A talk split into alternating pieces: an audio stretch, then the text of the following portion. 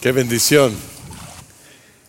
Qué tremenda bendición y qué hermosa forma de celebrar este domingo en el cual estamos anticipando eh, la Navidad y celebrar con bautismos, pues qué apropiado después de esa canción que cantamos, Jesús nació pues para ti, para tu salvación y, y esas personas lo han declarado. Ah, y después este viernes, Nochebuena, vamos a celebrar con la cena del Señor aquí a luz de velas, unas formas muy apropiadas de celebrar la Navidad, porque el significado de la Navidad es Cristo, su salvación, su sacrificio por nosotros. Y es por eso que a veces me resulta un poquito raro la forma en que otras iglesias celebran ah, en sus servicios navideños. Hay muchas iglesias que hacen cosas muy bonitas, muy extravagantes y me parecen bien, pero otras hacen cosas que me confunden un poquito. Por ejemplo, una iglesia hoy anunció durante la semana a su pastor que iban a regalar el día de hoy dos ametralladoras y que todos los que vinieran iban a recibir un boleto y después del servicio se iba a hacer una rifa y se iban a ganar una de estas ametralladoras. Y el, el, pastor tiene una playera que dice la palabra love, amor en inglés, y la palabra love está deletreada con una pistola, una granada y con unos cuchillos. Yo digo, pero ¿qué es esto? ¿Cómo, ¿Cómo puede ser posible que una iglesia esté celebrando la Navidad regalando ametralladoras, este, armas para asaltar a alguien? No lo entiendo, ah, me parece muy raro. Eh, me trato de imaginar la escena navideña de, de José y María y el niño Jesús con ametralladora o con machetes o con cualquier otra arma, ¿no? Como que no queda, ¿no es cierto? Nos parece muy raro. Quizás alguien dijera, bueno, pero eh, una, un arma de fuego puede traer paz a la fuerza, ¿verdad? Si, si alguien anda caminando en la calle con una ametralladora, pues nadie lo va a molestar, ¿verdad? Hay es cierto tipo de paz, pero la pregunta es si esa es la paz que Cristo vino a traer. Si esa es la paz a la cual se refiere el Señor Jesús en las bienaventuranzas cuando habla de paz. En Mateo capítulo 5, versículo 9, dice la Biblia, dice el Señor Jesús, dichosos los que trabajan por la paz, porque serán llamados hijos de Dios. Esa es la nueva versión internacional. Quizás ustedes están más familiarizados con la Reina Valera 60, dice, bienaventurados los pacificadores, porque ellos serán llamados hijos de Dios. Es, es la misma idea. Dios espera que sus seguidores sean pacificadores, trabajen por la paz y que la evidencia de ser hijos de Dios es ello, es trabajar por la paz. Estamos en una serie que hemos llamado las bienaventuradas, bienaventuranzas, perdón, distintivos de un discípulo. Y hemos estado viendo cada una de esas ocho bienaventuranzas, donde el Señor dice bienaventurado o dichoso. Eh, eh, y va describiendo características de un verdadero discípulo del Señor.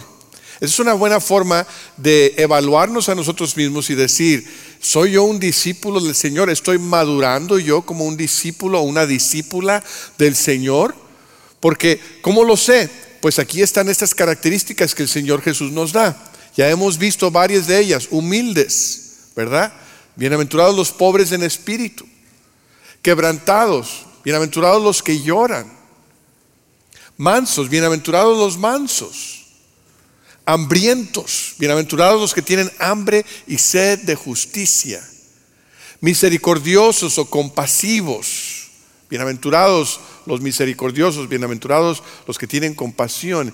Domingo pasado dijimos puros, bienaventurados o dichosos los puros de corazón. Buena forma de evaluar nuestra madurez cristiana, de ver si somos nada más personas que van a la iglesia los domingos, que somos cristianos de nombre, o si realmente somos discípulos de Jesús, si realmente los valores del reino se reflejan en nuestra vida. Y hoy entonces llegamos a esta nueva aventuranza, pacificadores, los que trabajan por la paz. Y vamos a hablar de ello por unos momentos. En primer lugar, los pacificadores conocen al príncipe de paz. En esta temporada que, llamamos Adviento, hemos estado viendo los énfasis de la esperanza, la paz, el amor, y esta semana estamos hablando del gozo, estamos meditando en el gozo. Y todos esos temas son apropiadísimos para esta temporada porque hablan de la razón de la venida de Cristo. Cristo vino a traernos esperanza. Cristo vino a traernos paz. Cristo vino a darnos su amor. Cristo vino a darnos su gozo. Es más, no vino solamente a traernos esas cosas, sino que Él es esas cosas. Él es nuestra esperanza. Él es nuestra paz. Él es amor. Él es el gozo de nuestra vida. Y cuando vemos al Señor Jesús como el que es nuestra paz, entonces ahí tiene que comenzar esta idea de ser pacificadores, la idea de obrar y trabajar por la paz. El profeta Isaías le llama al Mesías príncipe de paz. Cantamos ya esas palabras en Isaías 9:6 que dicen, porque nos ha nacido un niño, se nos ha concedido un hijo, la soberanía reposará sobre sus hombros y se le darán estos nombres. Consejero admirable, Dios fuerte, Padre eterno, príncipe de paz. Cristo es nuestro príncipe de paz.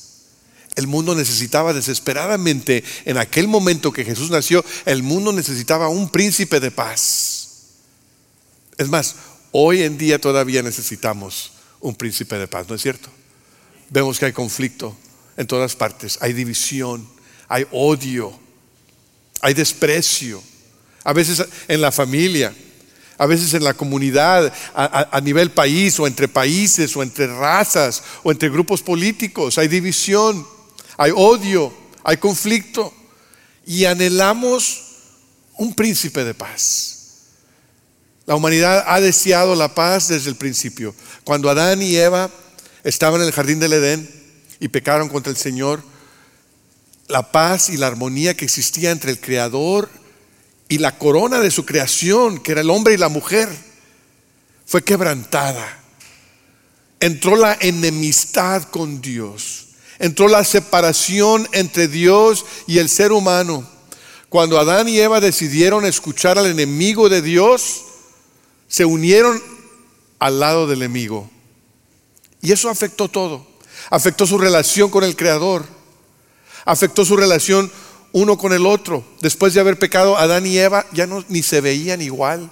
Tenían vergüenza. Y afectó a la creación. La tierra ahora produciría espinas y se añadiría dolor al parto. Toda la creación, cada molécula del universo fue afectada por el pecado de Adán y Eva. Cuando cuando el ser humano está separado de Dios, toda la creación sufre. Hoy en día hay caos y hay destrucción y hay división y hay conflicto porque la, humanidad está separada del Creador. El mundo nunca va a conocer la paz hasta que estemos reconciliados con Dios. Y por eso Dios mandó a Cristo. Por eso Dios mandó al príncipe de paz. Porque cuando se cometió la, más grande ofensa en la historia humana, se requirió el más grande agente de paz, que es Cristo, príncipe de paz. Me, he gozado con los cantos esta mañana, esta tarde. Cantos que, que hablan de esto mismo.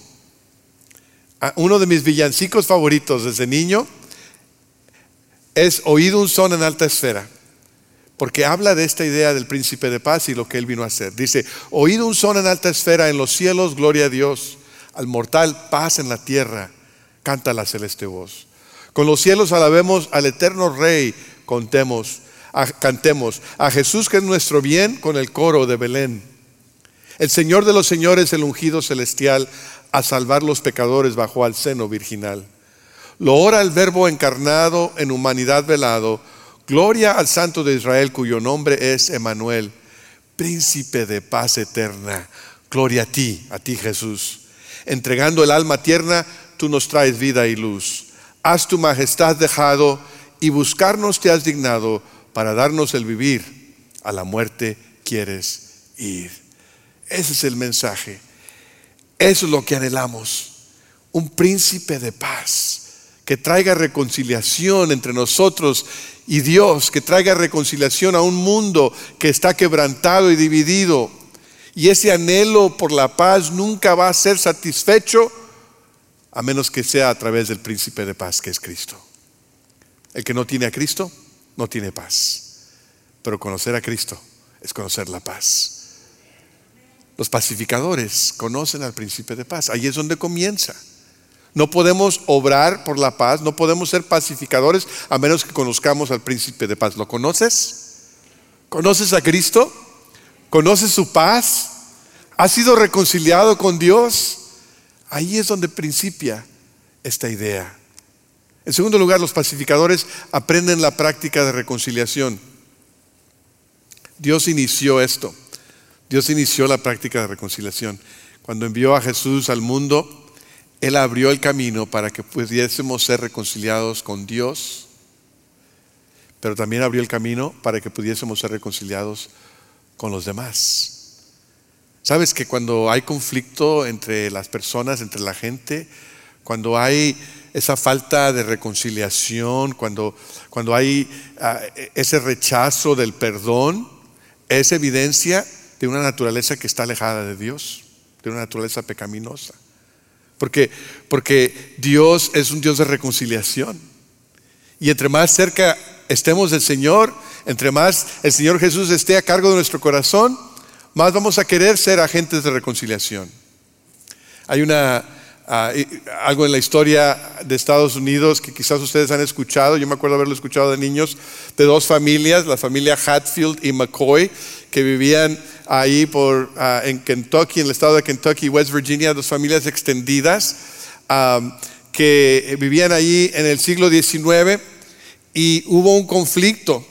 Eh, eh, una de las familias pensó que alguien de la otra familia se había robado uno de sus cerdos y empezaron a matarse unos de los otros. Ahora, yo entiendo, un cerdo son muchos tamales, pero matarse unos a los otros por eso. Y por generaciones continuó ese conflicto. Imagínense ustedes, de generación en generación había odio entre los McCoys y los Hatfields. Hasta salieron películas y caricaturas acerca de esa situación. Y nos parece tan ridículo allá en 1800 y pico, en Kentucky, en, West Virginia, gente del campo, ¿verdad? Pero pues prendo la televisión y veo Netflix y habla de narcos y narcos México y la reina del sur y no sé qué tanta cosa. Sigue lo mismo, familias extendidas matándose unos a los otros, sicarios y no sé qué tanta cosa. Tan ridículo como es pensar en estas situaciones, la verdad es que no ha cambiado mucho en la historia o en la geografía. Todavía el día de hoy las personas se odian. Todavía el día de hoy las personas escogen eliminar a otros simplemente porque no les caen bien, simplemente porque no están de acuerdo con ellos, simplemente porque no tienen el mismo color de piel, simplemente porque tienen otra ideología, otra religión, otro trasfondo. Lo vemos en las redes sociales. La gente se pelea y se dice cosas horribles. Yo digo, a veces la gente se dice cosas en, las redes sociales que no estarían dispuestos a decirse de cara a cara. Y se eliminan unos a los otros, ¿no? Pues te quito. Y ya no, ya no soy tu amigo. Pues a lo mejor ni eran amigos. No sé. Lo vemos en, las pandillas, en las ciudades que, que se eliminan unos a los otros.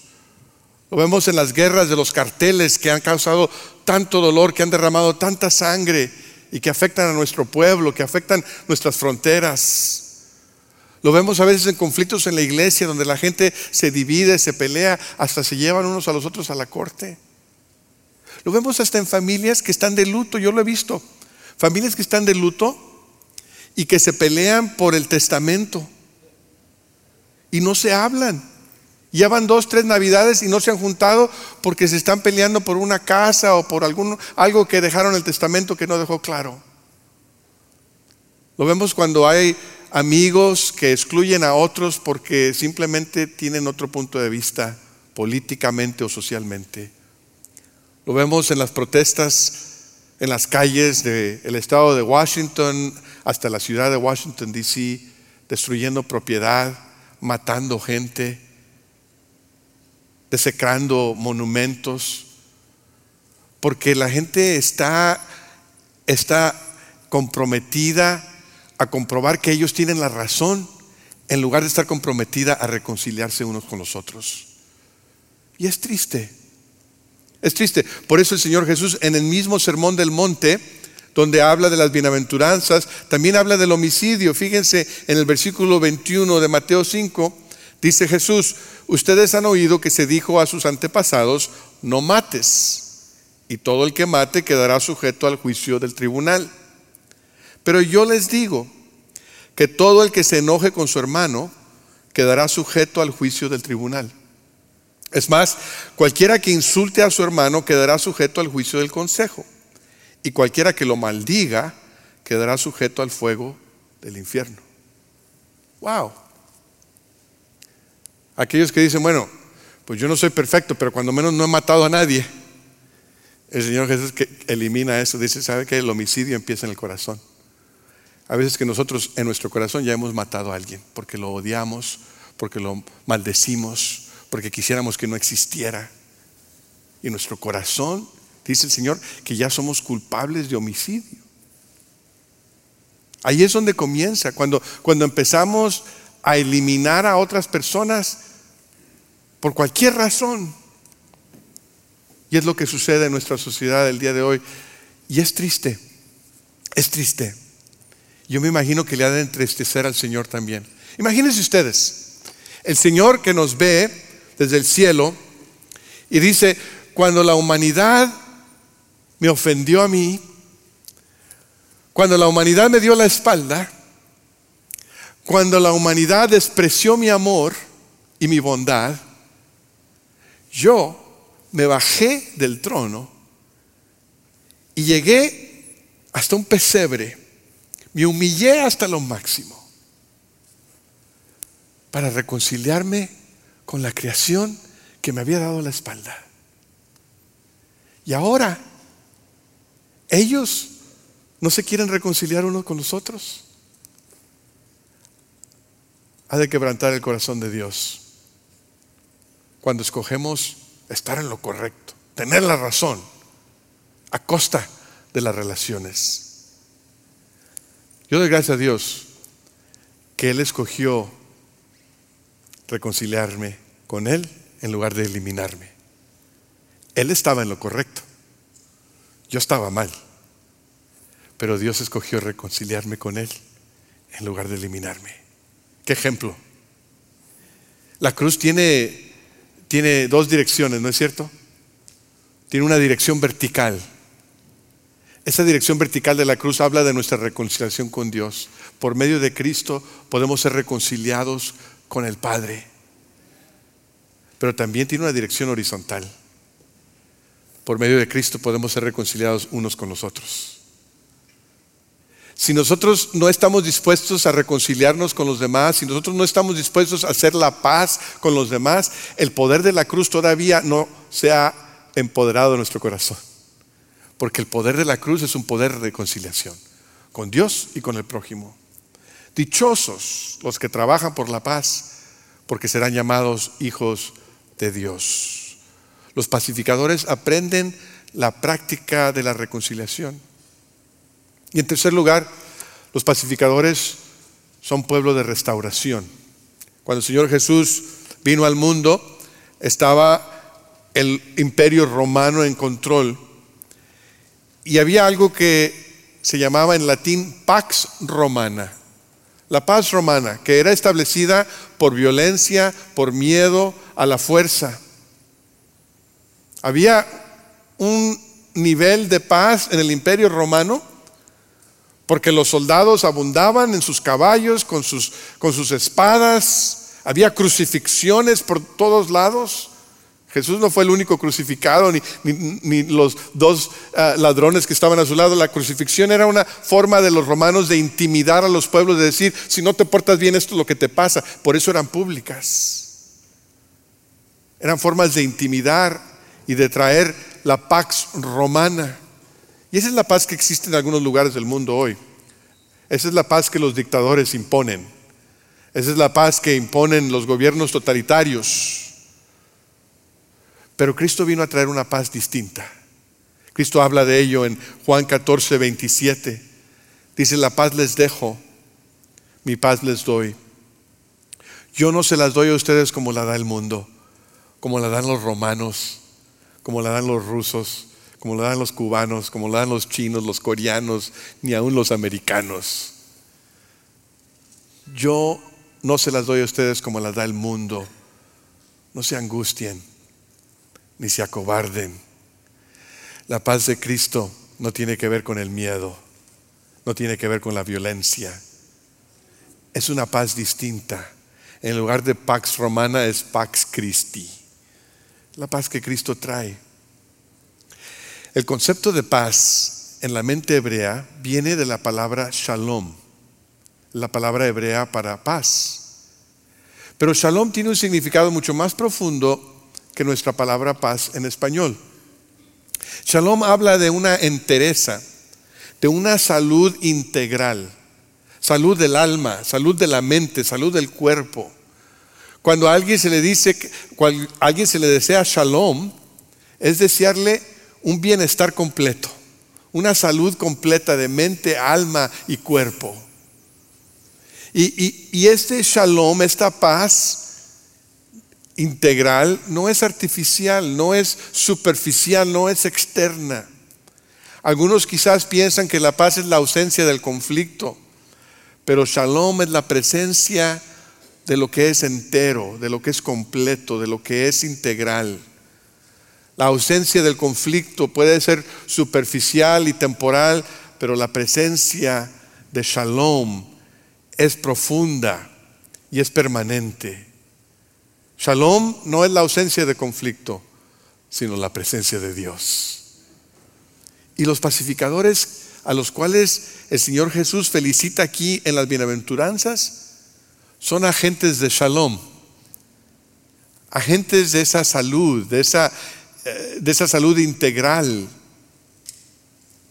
Porque el obrar por la paz, aquí en el versículo 9, dichosos los que trabajan por la paz. Trabajar por la paz, fíjense la palabra, trabajar por la paz, no es algo pasivo. Ser pacificadores no quiere decir que nos vamos a sentar y a dejar que pase lo que pase y que no nos vamos a molestar por nada. Eso no es ser pacificadores. Eso es ser pasivos. El pacificador activamente trabaja por la paz hace algo para establecer shalom. Shalom en la vida personal, shalom en la familia, shalom en la comunidad, shalom en la iglesia, shalom en el mundo. A veces para obrar paz, para obrar shalom, hay que trabajar. Hay que ser agentes de reconciliación. Hay que pelear contra la injusticia, porque mientras haya injusticia es difícil que haya paz. Es obrar por ella. Los pacificadores son pueblo de restauración. Dichosos los que trabajan por la paz, porque ellos serán llamados hijos de Dios. Dios envió a su Hijo, al príncipe de paz, para restaurar shalom a la humanidad y a la creación. La razón que Cristo vino en Navidad es porque el Señor quiere el shalom que existía en el jardín del Edén antes de la caída. Y todos aquellos que trabajan para restaurar ese shalom son llamados hijos de Dios, porque conocen el corazón de Dios, el propósito de Dios, el deseo de Dios en Cristo. Nosotros trabajamos por la paz cuando compartimos el Evangelio. Cuando guiamos a alguien a los pies de Cristo, estamos trabajando por la paz. Cuando hacemos discípulos, somos pacificadores. Cuando le damos de comer al hambriento, somos pacificadores. Cuando abogamos por la santidad de la vida humana, somos pacificadores. Cuando hablamos y abogamos por los que no se pueden defender a sí mismos, somos pacificadores. Cuando ministramos al pobre, al huérfano, a la viuda y al inmigrante, somos pacificadores. Cuando confrontamos el mal y la injusticia, somos pacificadores. Cuando buscamos la reconciliación con otros, y ayudamos a que otros se reconcilien, que están separados, que están en conflicto, que están divididos, somos pacificadores. Los pacificadores somos pueblo de restauración. Los pacificadores podemos orar esa oración de San Francisco de Asís. Señor, haz de mí un instrumento de tu paz. Que donde haya odio, yo ponga el amor. Que haya, que haya donde hay ofensa, yo ponga el perdón. Que donde hay discordia, yo ponga la unión. Que donde hay error, yo ponga la verdad. Que donde hay duda, yo ponga la fe. Que donde haya desesperación, yo ponga la esperanza. Que donde haya tinieblas, yo ponga la luz. Que allá donde hay tristeza, yo ponga la alegría. Oh Señor, que yo busque tanto ser consolado, sino consolar. Ser comprendido, sino comprender. Ser amado, sino amar. Porque es en dándose como se recibe. Es olvidándose de sí mismo como uno se encuentra a sí mismo. Es perdonando como es perdonado. Es muriendo como se resucita a la vida eterna. Hay personas que creen que la paz es deshacerse de los que no les caen bien, deshacerse de los que no están de acuerdo con ellos. Hay personas que creen que la paz es la violencia y que solamente por la violencia y por el miedo se puede establecer. Pero los seguidores de Cristo somos distintos los seguidores de Cristo entendemos que la paz verdadera es ser pueblo de restauración, agentes de shalom a, a, nuestra familia, a nuestra comunidad y al mundo. Dichosos los que trabajan por la paz, porque ellos serán llamados hijos de Dios. Los pacificadores somos pueblo de restauración. Los pacificadores conocen al príncipe de paz, practican la reconciliación y también son pueblo de restauración. Y la pregunta para ti, para mí esta Navidad es, ¿y dónde quedas tú? ¿Cómo es que el príncipe de paz está obrando en tu vida? ¿Cómo es que tú estás trabajando por la paz? ¿En qué forma eres pacificador? Porque es lo que Dios quiere, es, es la evidencia de que eres hijo o hija de Dios. Hace un par de semanas que en el área de Dallas falleció un policía. Eh, estaba él respondiendo a, una situación de, un conflicto doméstico en el estacionamiento de una tienda y cuando llegó allí, una de las personas le disparó al policía y lo mató. Y después esa persona se volvió la pistola a sí mismo y se disparó a sí mismo, pero no murió. Fue llevado al hospital. Y hace una semana, más o menos, que se tuvo el culto fúnebre en la iglesia bautista Lake Point, ahí en Rockwell, Texas.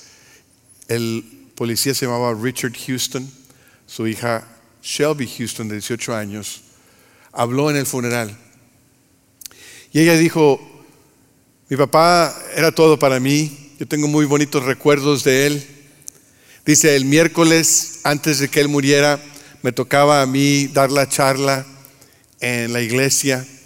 Y él me mandó un mensaje de texto y me dijo, yo sé que a veces esto ah, puede ser un poquito eh, eh, difícil, un poquito complicado, pero quiero que sepas que, que tu mamá y yo te respaldamos y que tú vas a poder hacerlo el día de hoy y, te queremos y te amamos incondicionalmente, te va a salir bien.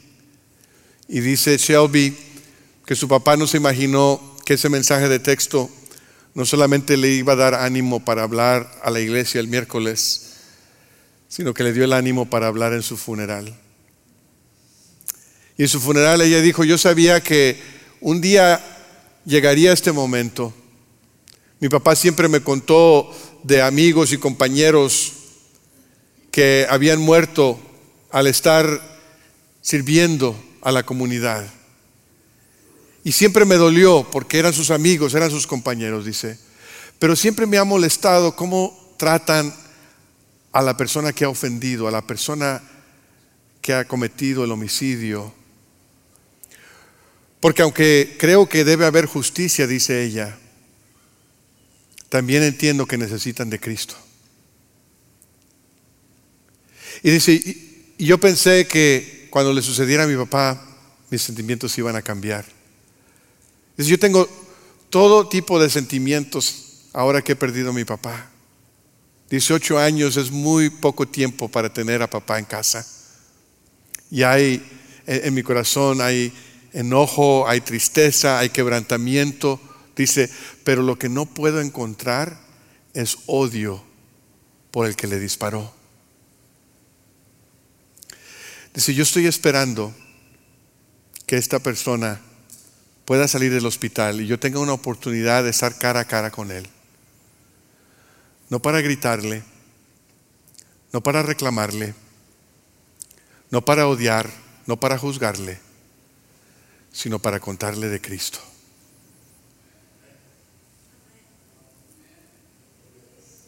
Wow. Una niña de 18 años. Es evidencia de que conoce al príncipe de paz. Porque solamente Él puede hacer eso en nuestro corazón.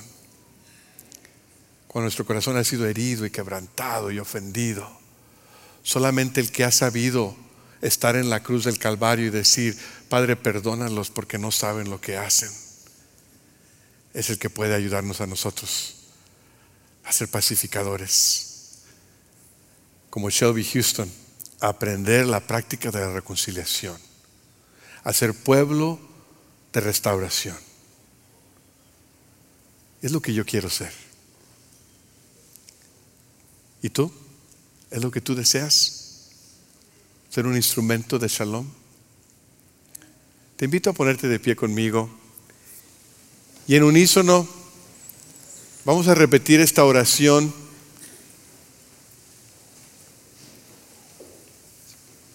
Si la tenemos en la pantalla. Juntos, Señor, haz de mí un instrumento de tu paz que allá donde hay odio, yo ponga el amor. Que allá donde hay ofensa, yo ponga el perdón. Que allá donde hay discordia, yo ponga la unión.